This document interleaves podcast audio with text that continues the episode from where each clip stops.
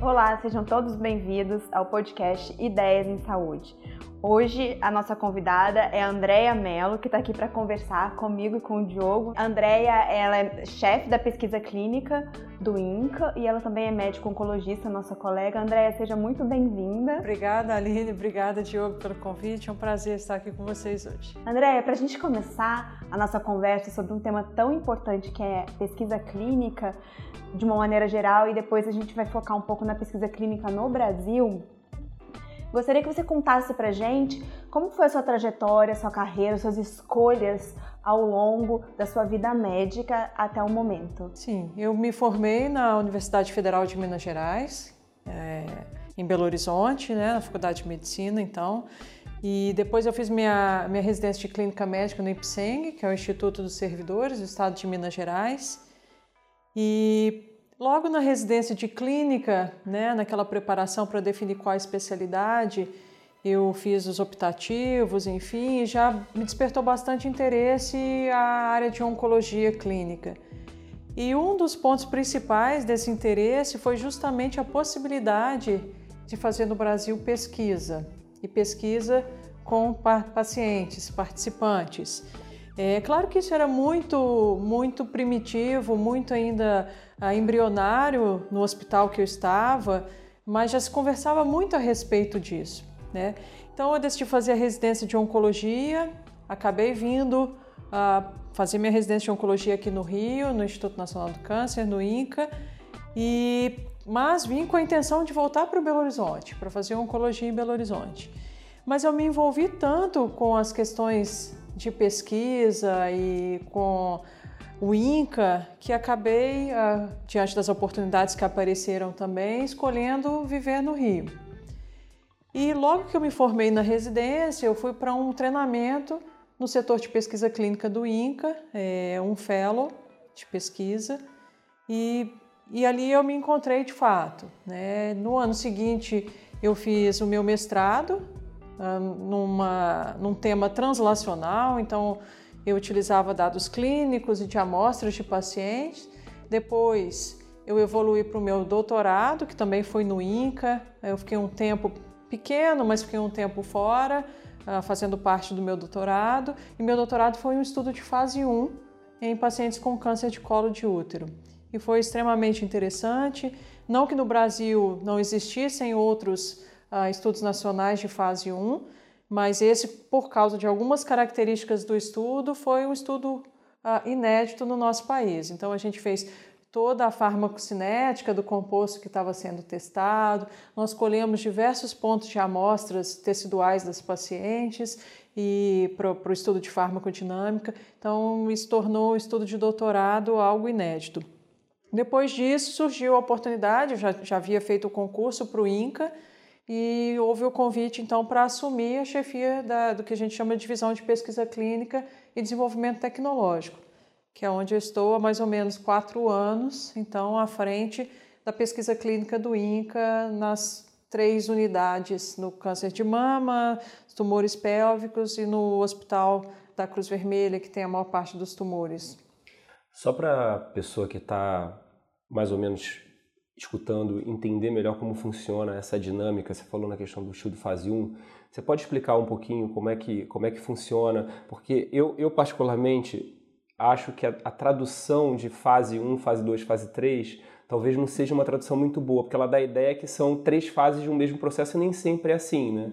Você pode explicar um pouquinho como é essa, essa, essa, cada um desses processos para eventualmente, por exemplo, incorporar uma nova droga, um tratamento, uma mudança de conduta? Até um medicamento chegar ao mercado, né, você, você, você desenvolve várias etapas, então, uh, com diferentes aspectos. É claro que isso tudo começa numa fase pré-clínica, né, numa fase de bancada, que as moléculas são identificadas, são testadas em linhagens celulares, a parte de, de, mecanismo é de certa forma entendida ali como aquilo funciona. Depois você parte para uma fase ainda pré-clínica, mas que você testa alguns desses compostos, né, os mais promissores, em modelos animais, e aí você começa com camundongos, ratos, depois para mamíferos maiores, até você chegar nos primatas, e depois você transpõe isso então para os primeiros testes em humanos. Quando uma, uma, uma, um composto, uma potencial droga, ela é testada pela primeira vez em humanos, a gente chama isso de um estudo fase 1A. Se já existe algum teste em humano, mas isso vai ser combinado de certa forma pela primeira vez também em humanos, isso é chamado de um estudo fase 1B.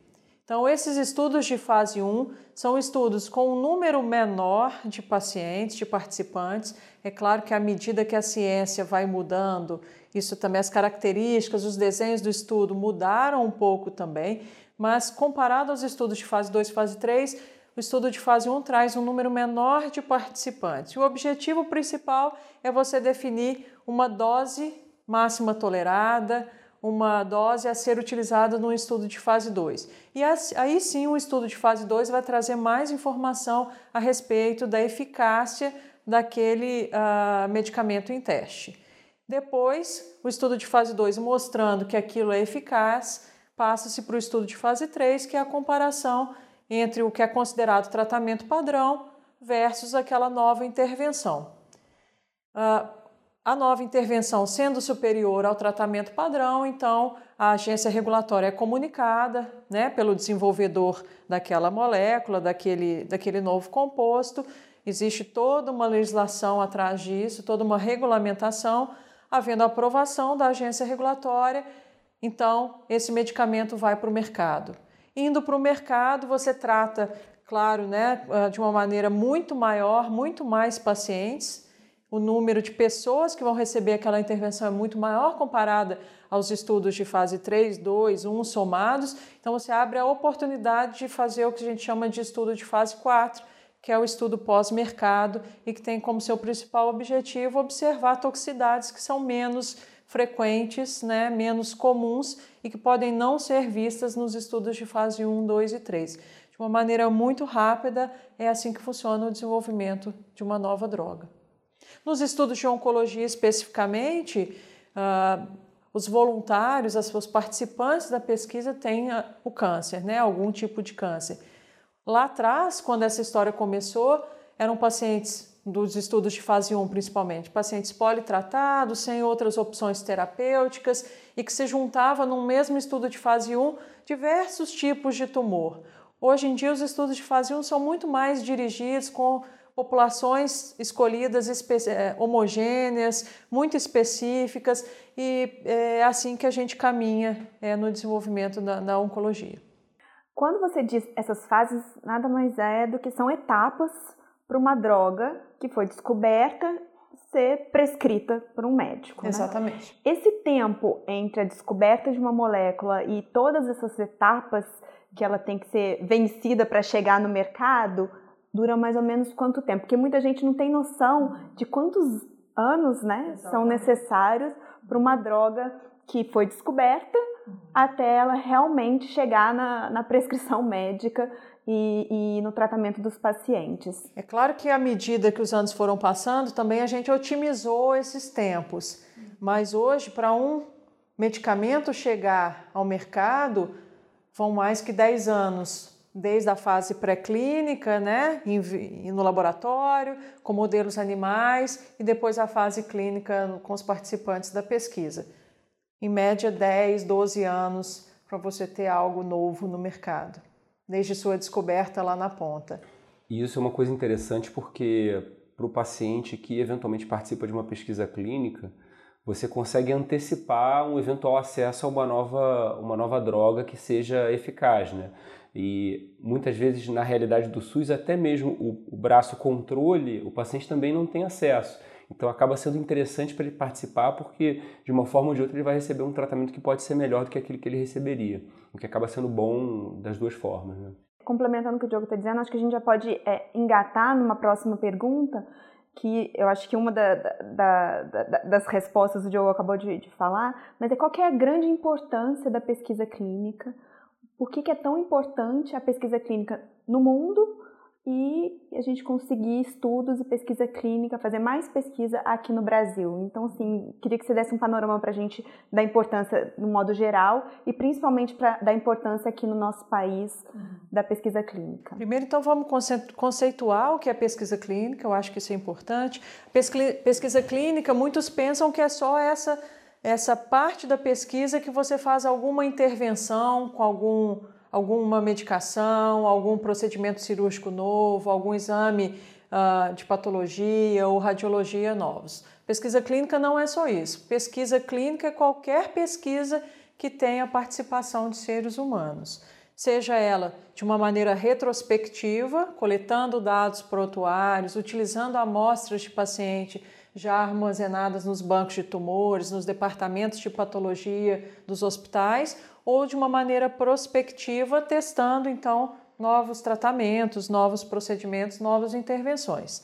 Então, dito isso, a importância do estudo retrospectivo, muitas vezes ele traz, levanta hipóteses para a gente pensar em desenvolver estudos prospectivos, então ele tem o seu valor sim, não é à toa que as grandes revistas científicas, revistas de, fator, de alto fator de impacto, elas têm estudos retrospectivos publicados nos seus volumes. É, isso, é, isso é um fato. O estudo prospectivo com intervenções, ele é muito importante porque não existe novos tratamentos na medicina sem esse tipo de teste. Então, qualquer lugar do mundo que incorpore, através de uma agência regulatória, uma nova intervenção em seres humanos, isso requer estudo clínico nas mais diversas fases que a gente aqui mencionou. No Brasil, como vocês pontuaram, é, a pesquisa clínica ela é importante. Claro que falar do paciente do Sistema Único de Saúde em pesquisa clínica versus acesso é uma questão de certa forma delicada. Eu que sou chefe lá da pesquisa, eu vivo dizendo isso.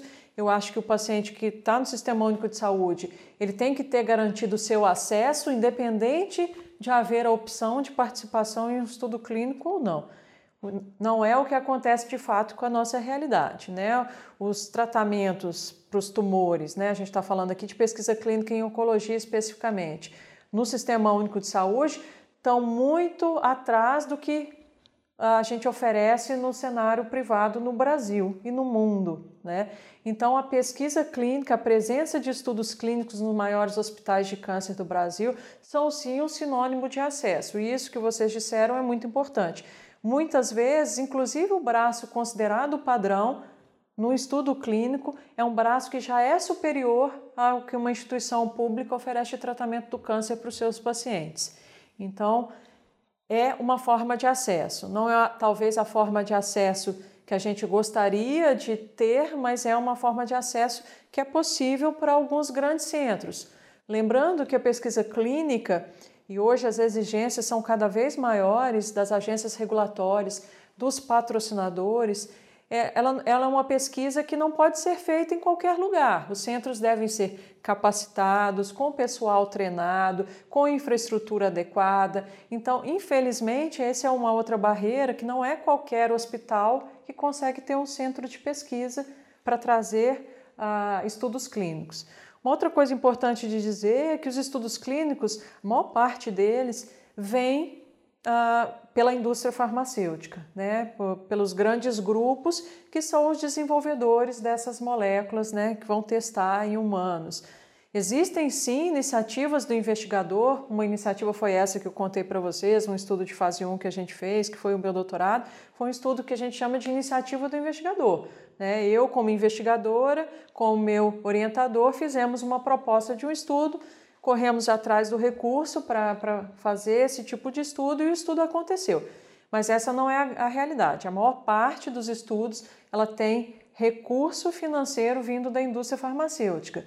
O que não tem mal nenhum nisso, né? A indústria farmacêutica é claro que ela tem né, as questões delas de, de, lucro, de ganhos, mas é um grande parceiro no, no desenvolvimento de novos tratamentos. Né? Então, a indústria farmacêutica não pode ser vista como um vilão é, nesse cenário. É um parceiro, é um parceiro forte nosso na pesquisa clínica.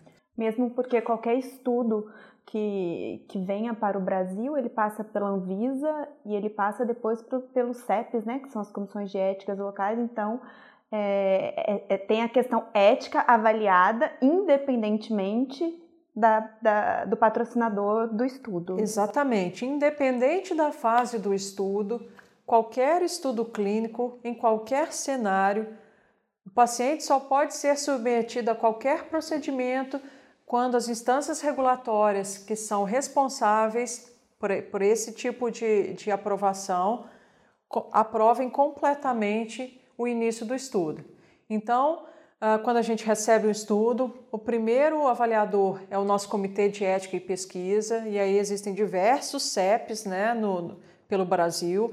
No INCA a gente tem o nosso CEP, existem outros CEPs aqui na cidade do Rio de Janeiro, são inúmeros uh, que prestam serviço pelo Brasil.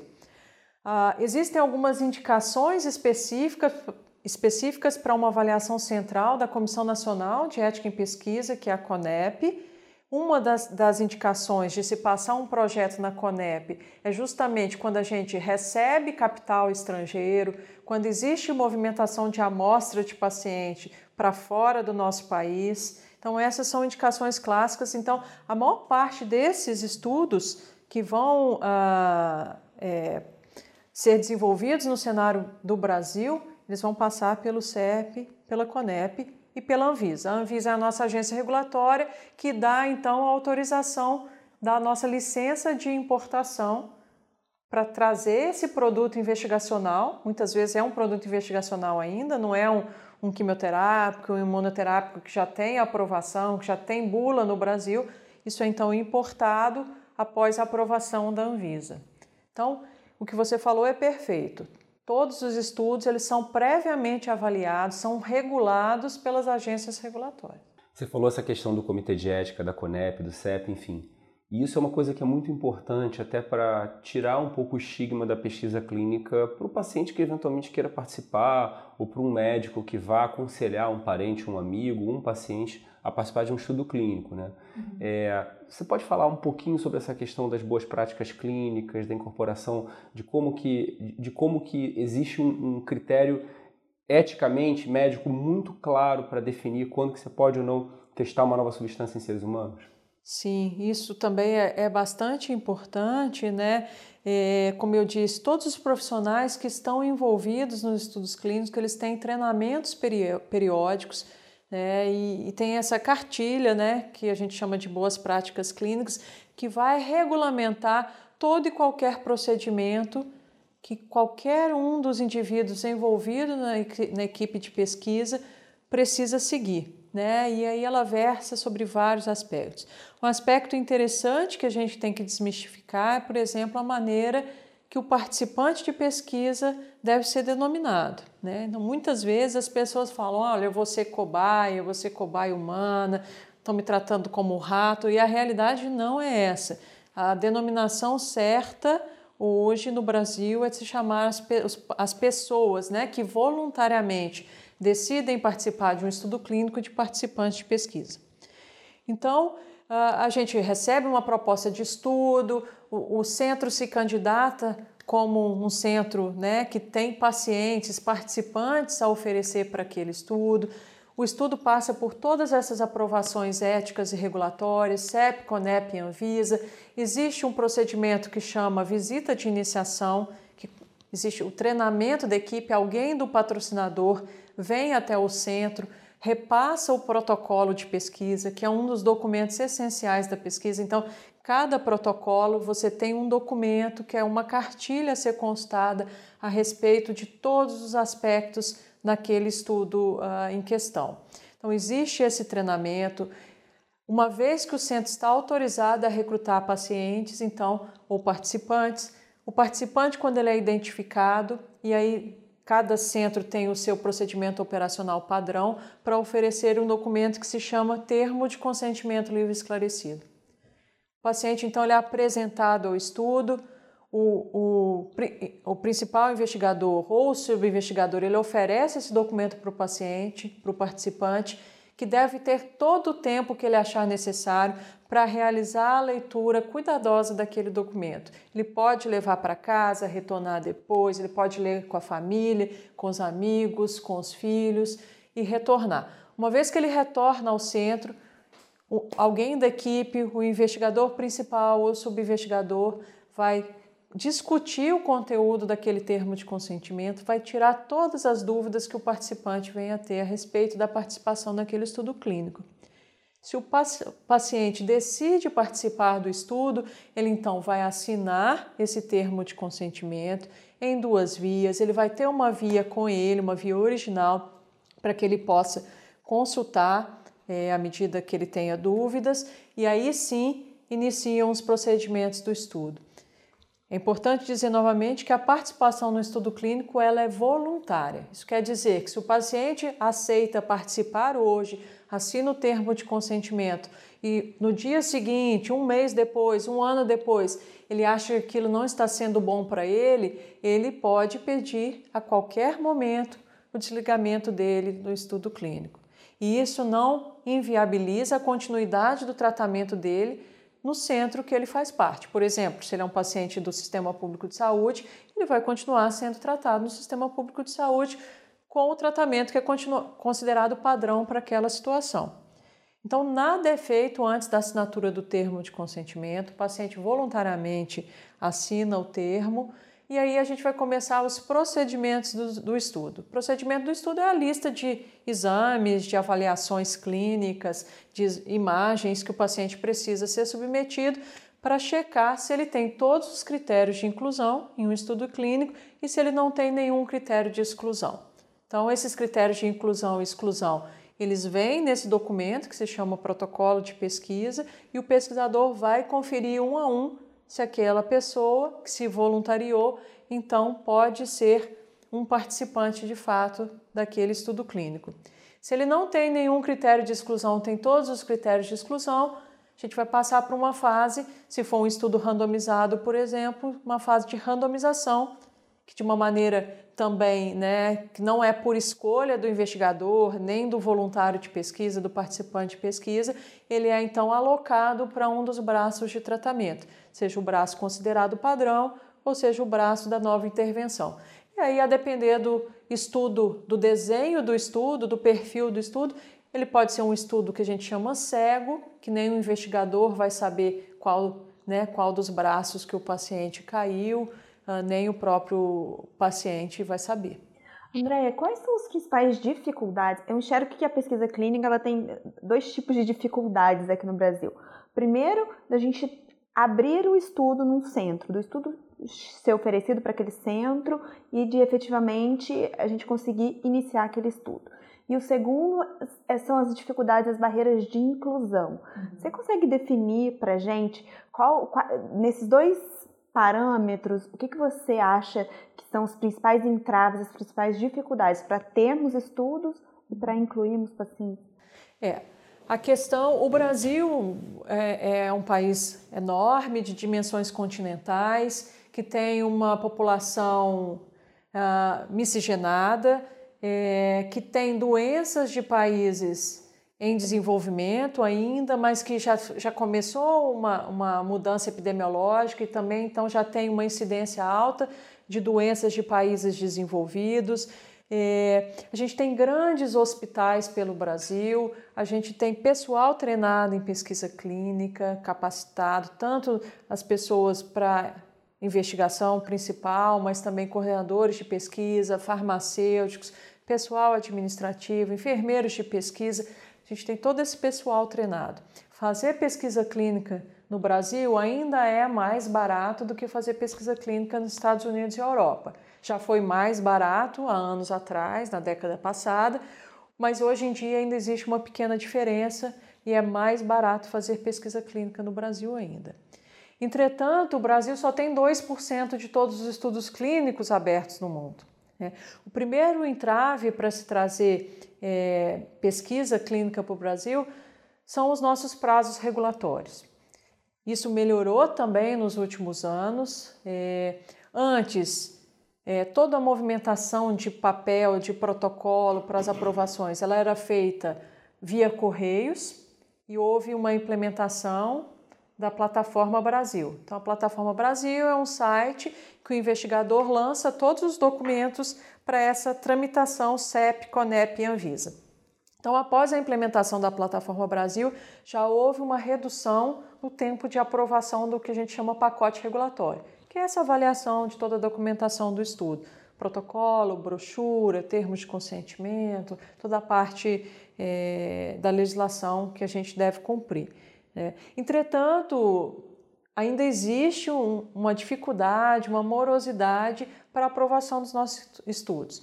Em média, o Brasil leva em torno de 12 meses para aprovar um estudo clínico. Esses números vêm melhorando ao longo do tempo. Em determinadas situações, a gente já tem uma redução considerável, mas em média eu diria algo em torno de 12 meses o que nos torna muito pouco competitivos no cenário mundial, visto que, por exemplo, outros países da América Latina conseguem uma aprovação em quatro meses, alguns países da Europa em quatro semanas.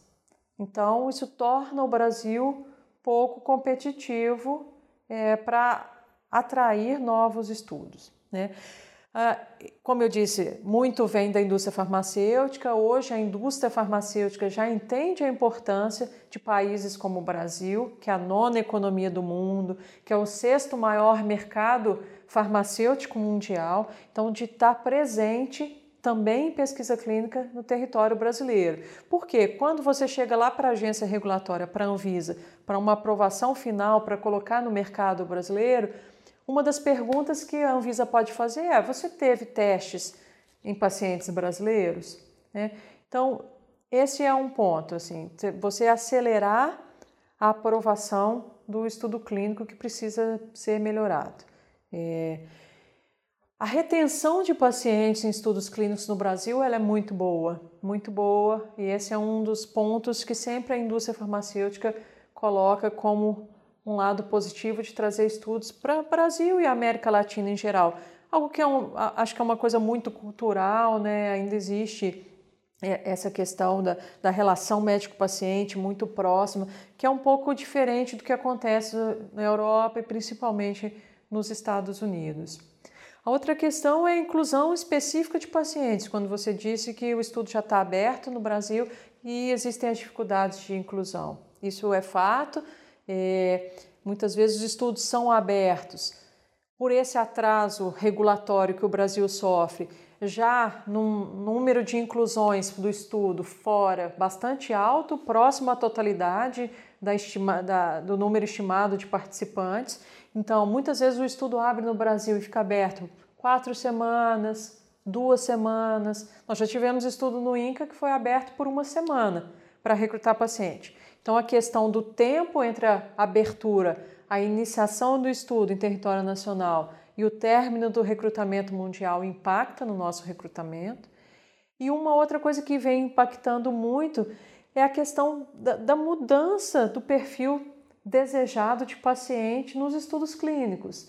Então, cada dia mais os estudos em oncologia buscam alterações moleculares específicas, é, alguma alteração clínica específica que o paciente ou participante apresente. Né? Então, isso você restringe o nosso número de inclusões também em território nacional e é, tem sido bastante crítico. Uma outra coisa que impacta, né, e isso também vai muito na nossa seleção de estudos para o centro certo, é que muitas vezes, por exemplo, um estudo requer que aquele paciente, aquele participante, já tenha recebido previamente alguma determinada intervenção que, por exemplo, pode não estar disponível na rede pública. Então, esse cuidado para a seleção do estudo ideal, para a instituição ideal, ele é um exercício do dia a dia nosso lá do INCA e essa seleção ela precisa ser melhorada sim. Você acha que a questão cultural, que os médicos no Brasil não têm a cultura de encaminhar pacientes para estudo clínico e que os próprios pacientes não têm essa cultura de saber que existe pesquisa ou de achar que pesquisa clínica é igual a ser cobaia. Você acha que essa parte também é importante? Você acha que um, um programa de educação nesse sentido, educar tanto os profissionais médicos quanto os pacientes sobre a importância e a segurança de pesquisa clínica, você também acha que isso é, favorece essa baixa inclusão? Sim, claro. Nos Estados Unidos, por exemplo, você pode ver ah, um anúncio sobre pesquisa clínica, sobre recrutamento em alguma situação no metrô, no ônibus, você escuta no rádio, você vê na televisão. Né? A divulgação de um estudo clínico lá é diferente e o entendimento tanto da comunidade né, usuária e da comunidade científica também é diferente. Aqui no Brasil, eu acho que na última década isso vem mudando também. Assim, eu sou sempre otimista, né? É, acho que as coisas estão melhorando. É, a parte da divulgação da pesquisa no Brasil, ela ainda é, é diferente do que se aplica lá fora, né? Mas hoje eu vejo muito mais o médico buscando, principalmente o oncologista, e até por causa desse abismo que existe entre o Sistema Único de Saúde e o sistema privado, né, o que a gente pode oferecer para o paciente, ele buscar cada dia mais a opção de pesquisa clínica. E a gente tem tentado fazer isso ah, de maneira sistemática lá no INCA, a gente convoca eventos de pacientes, é, para eles replicarem, os próprios participantes, as famílias. A gente tenta divulgar com folder, com cartilha para paciente, o que é pesquisa clínica. Estamos preparando documentos, videoaulas para divulgar, é, tanto para a comunidade científica, mas também para os para os pacientes, o que é pesquisa clínica, qual é a importância, quais são os riscos, quais são os benefícios. Isso com certeza impacta no nosso recrutamento também. Mas uma mudança de comportamento tem ocorrido. No INCA, por exemplo, hoje a gente tem pacientes de fora do estado do Rio de Janeiro, que vieram exclusivamente, viajam de tempos em tempos para participar de estudos clínicos. Então, aos poucos, a cultura vai mudando. As associações de pacientes, de advocacy aqui no Brasil são muito diferentes do que acontece lá fora, né? Doações para pesquisa, por exemplo, né, que são sistemáticas nos Estados Unidos, pouco acontecem aqui no Brasil. Né? Então, precisa, a gente precisa ter mais espaços como esse, canais como esse, para divulgar a nossa pesquisa clínica. Você falou da questão dos estudos fase 1, 2 e 3 e teve a experiência pessoal de participar de um estudo fase 1. É, eu entrei na pesquisa clínica assim, com um pouco depois que você, mas eu consegui ver claramente uma evolução, uma melhora que você fala nos processos regulatórios, coisa e tal, e um número muito maior de estudos clínicos chegando no Brasil, ou seja, a indústria, é, que obviamente tem uma, uma central internacional uhum. que define para onde vai o estudo, eles identificaram o Brasil como sendo um país onde as coisas estavam mais ágeis. Mas isso foi basicamente para estudos fase 2 e fase 3, que são aqueles estudos que a parte operacional está é, tá um pouco relacionada ao que a gente faz na prática clínica, por assim dizer. O estudo fase 1, ele é, ele é bem mais complexo a parte operacional. Você pode falar um pouco desses... Você falou dos trâmites é, burocráticos, mas você pode falar um pouco dos trâmites operacionais que ainda dificultam, por exemplo, que a gente tenha mais estudo fase 1 no Brasil? É, isso que você falou é super verdade. É, percentualmente, o número de estudos de fase 3 é dominante, é, seguidos pelos estudos de fase 4, pós-marketing no Brasil, depois os estudos de fase 2, e são pouquíssimos os estudos de fase 1, pelo menos em oncologia no Brasil, mas também nas outras indicações, mas em oncologia talvez mais ainda, é, são pouquíssimos no Brasil. É, o estudo de fase 1, principalmente aquele estudo de fase 1A, que aí você requer uma extrema vigilância nas primeiras dosagens que os participantes recebem. Muitas vezes esses participantes devem ficar em um ambiente de vigilância por determinado tempo. Então são como unidades de terapia semi-intensiva que eles estão monitorizados, que a presença do médico ah, acontece 24 horas por dia.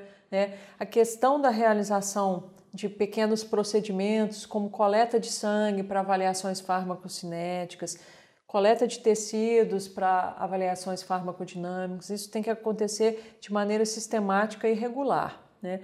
E muitas vezes os nossos centros não têm infraestrutura, não têm recursos humanos e não têm pessoas capacitadas para esse tipo de, de estudo. Né? Existem grandes centros pelo mundo e eu acho que para a gente tentar Uh, o caminho até ficar competitivo com esses grandes centros de fase 1 no mundo ainda é muito longo no Brasil.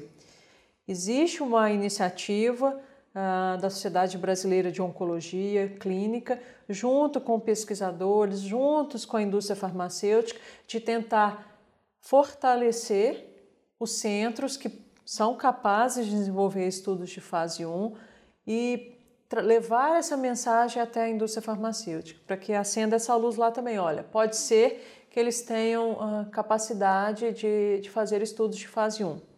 Essa semana mesmo nós recebemos lá no INCA uma visita de iniciação para um estudo de fase 1 em melanoma. É, claro que não é um estudo de fase 1A, é um estudo de fase 1B, mas é um estudo de fase 1 e que tem muitos detalhes, que é muito mais trabalhoso, né? apesar de um número de pacientes menor, de participantes menor do que um estudo de fase 3, né? porque a gente imagina né, com o crescimento do número de pacientes que o, o fase 3 seja muito mais complexo. Na verdade, não é. é. Em termos de trabalho e de complexidade, de detalhamento, talvez o fase 1 seja comparável ao fase 3, se não mais difícil de realizar. Para um estudante de medicina, para um residente de qualquer especialidade que almeje se envolver em pesquisa clínica e trabalhar com pesquisa clínica, qual o caminho a percorrer? Existe pós-graduação, existe é, curso de aperfeiçoamento, existe residência médica de pesquisa clínica. É, como que é feita essa formação do pesquisador clínico? É, de fato, em, em oncologia, é, até muitas faculdades de medicina não têm a, a, própria disciplina de oncologia clínica, né? Então, o problema vem de muito atrás do que o cara que já acabou de sair da residência. Mas alguns centros no Brasil têm cursos de formação é, em pesquisa clínica, o INCA é um desses centros. É, esse ano, pelo terceiro ano seguido, a gente abriu um edital para pessoas que tenham formação nas cadeiras de cancerologia em geral, então pode ser tanto o oncologista clínico, pode ser o radio-oncologista, algum cirurgião de alguma especialidade oncológica que tem o desejo de se especializar em pesquisa clínica, faz o treinamento. Esse treinamento no, lá no INCA tem durado 12 meses. É, e aí ele é treinado em todos esses aspectos, desde a parte regulatória, a parte, uma parte que nós médicos às vezes não entendemos muito e não temos muito contato, que é a parte contratual. É claro que isso é uma relação né, entre um patrocinador e uma instituição, um centro. Então, existe uma entrada de recursos financeiros que, que a gente tem que considerar também. Isso traz, isso movimenta a economia do Brasil, isso traz recursos para a saúde, para ser reinvestido de alguma forma né, para a gente pagar as pessoas que estão envolvidas no desenvolvimento dos estudos, né, o nosso, os nossos recursos humanos. Então, é, o, o, esse aluno ele é treinado na parte de contratos também e é treinado, obviamente, na parte da execução dos processos né, de pesquisa clínica. Tem uma coisa da pesquisa clínica que é muito importante e é um tema que está muito na moda, que é a questão multiprofissional. Então, quem faz pesquisa clínica sabe que se você não tiver uma boa enfermeira coordenadora do teu lado, um bom farmacêutico, você não, você não consegue fazer nada. É, como é que é, expandindo a pergunta um pouco da Aline, em relação ao treinamento das outras profissões, é, não só no INCA, no Rio, mas no Brasil como um todo? É, também eu diria que ele é deficitário, a gente sofre com a dificuldade de encontrar pessoas no mercado para o setor de pesquisa clínica ainda, então é uma boa oportunidade para as pessoas da área de saúde que têm intenção, né, que estão procurando aí um setor para se especializar. Acho que pesquisa clínica é uma boa dica. Uh, temos cursos, alguns cursos de, de pesquisa clínica é, no Brasil, tanto de entidades privadas como também de serviços públicos. O INCA também oferece um bom curso de formação de coordenador de pesquisa. É, e acho que, que é treinamento, pesquisa clínica, aliás, pesquisa não é para qualquer pessoa e não tem nada errado disso. Uhum. Com isso, tem gente que entra na pesquisa e que acha aquilo uma maravilha, tem gente que vai para a pesquisa e que acha chatíssimo, porque o nível de exigência é muito alto. Né? A burocracia a ser preenchida a, respeito de um participante de pesquisa é muito alto. Né? A gente está 100% do tempo uh, sendo checado e, de, e sob, estamos sob vigilância do, do patrocinador, de quem controla a qualidade dos dados né, nas fichas clínicas que depois vão para as análises, né, em conjunto com os demais pacientes incluídos. Então, assim, para umas pessoas é o paraíso, para outras nem tanto, não é para todo mundo, mas eu acho que é um, um, campo na área de saúde que ainda tem muito a crescer e a se desenvolver no país. Né? Isso, o INCA é um exemplo disso. Nos últimos anos, nos últimos três anos, nós tivemos um crescimento substancial tanto do número de estudos abertos, mas também do número de participantes incluídos. Né?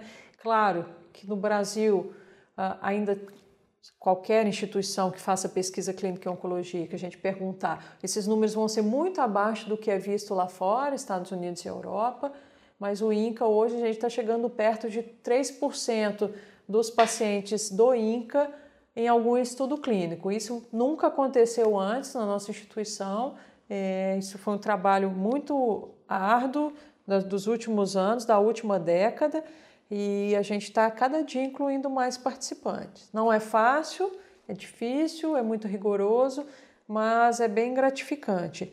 É importante dizer que as pessoas envolvidas em pesquisa clínica já existem estudos que mostram isso, são várias as publicações em periódicos de alto impacto também, sendo a respeito das pessoas que foram treinadas em pesquisa clínica, das instituições que têm pesquisa clínica, o reflexo que ter pesquisa clínica em um lugar tem no desfecho, mesmo daqueles pacientes que não são participantes de pesquisa clínica. Então, o prontuário é melhor, os dados anotados são melhores, a avaliação de toxicidade com determinada intervenção é melhor, a avaliação de resposta pelos critérios, né, principalmente os critérios de RECIST em oncologia, né, que é quando a gente avalia como que o tumor diminuiu, é melhor. Então, assim, trazer pesquisa clínica só traz benefício.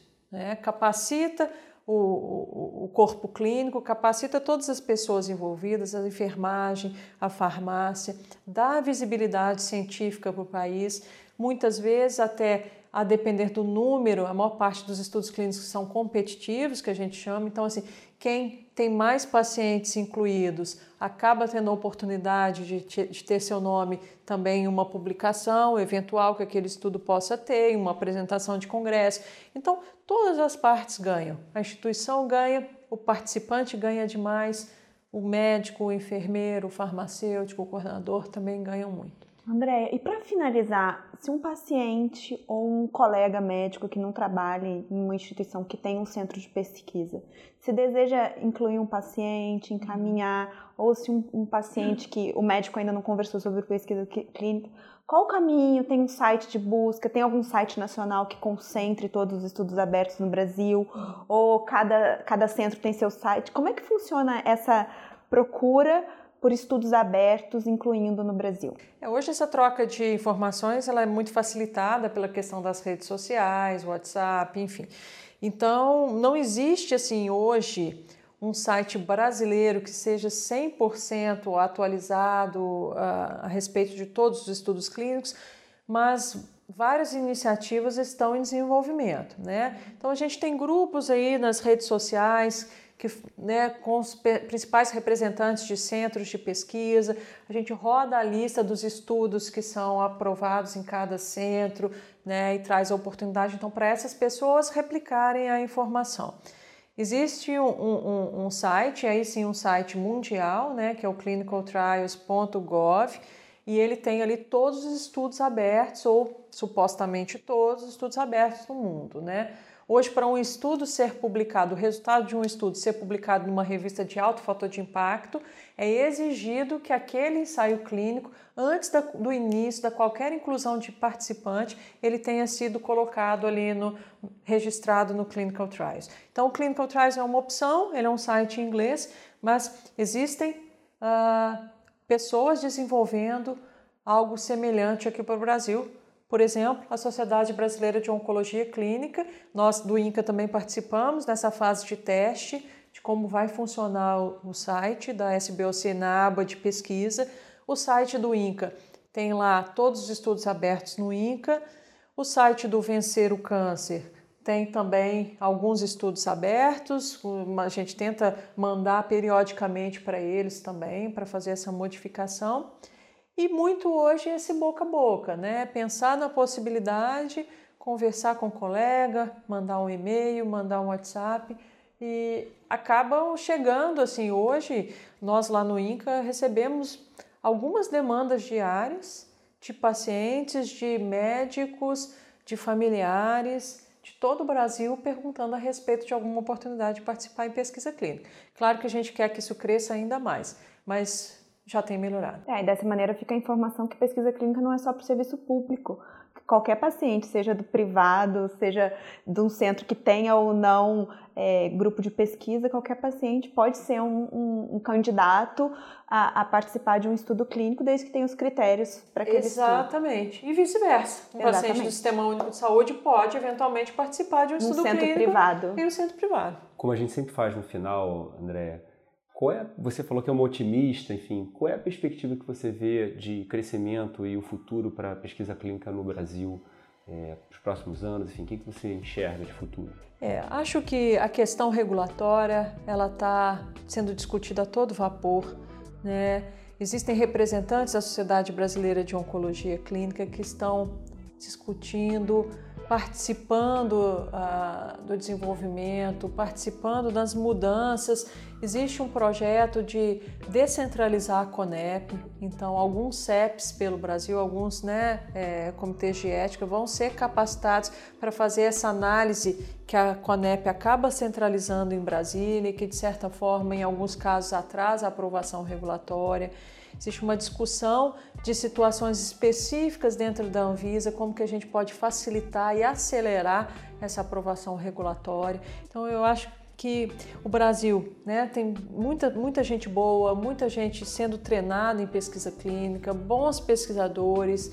Nos últimos dois anos, vários pesquisadores brasileiros tiveram um destaque com seus centros em recrutamento de pacientes para para vários estudos clínicos, participaram de congressos no Brasil, fora do Brasil, tiveram seu nome em importantes publicações. Eu então acho que a situação tem melhorado bastante.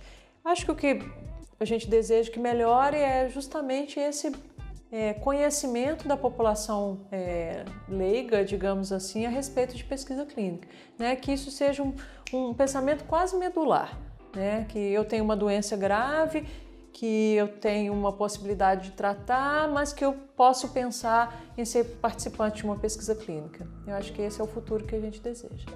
André, muito obrigado pela conversa. A pesquisa clínica é uma coisa que está nos nossos corações. Nós, eu, Aline, você também, nós somos pesquisadores, trabalhamos com pesquisa.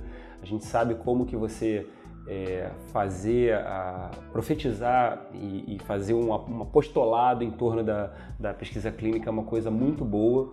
Então, obrigado pela conversa. Certamente a gente vai ter outras oportunidades. Tem muita coisa ainda mais para falar e espero contar contigo numa próxima oportunidade.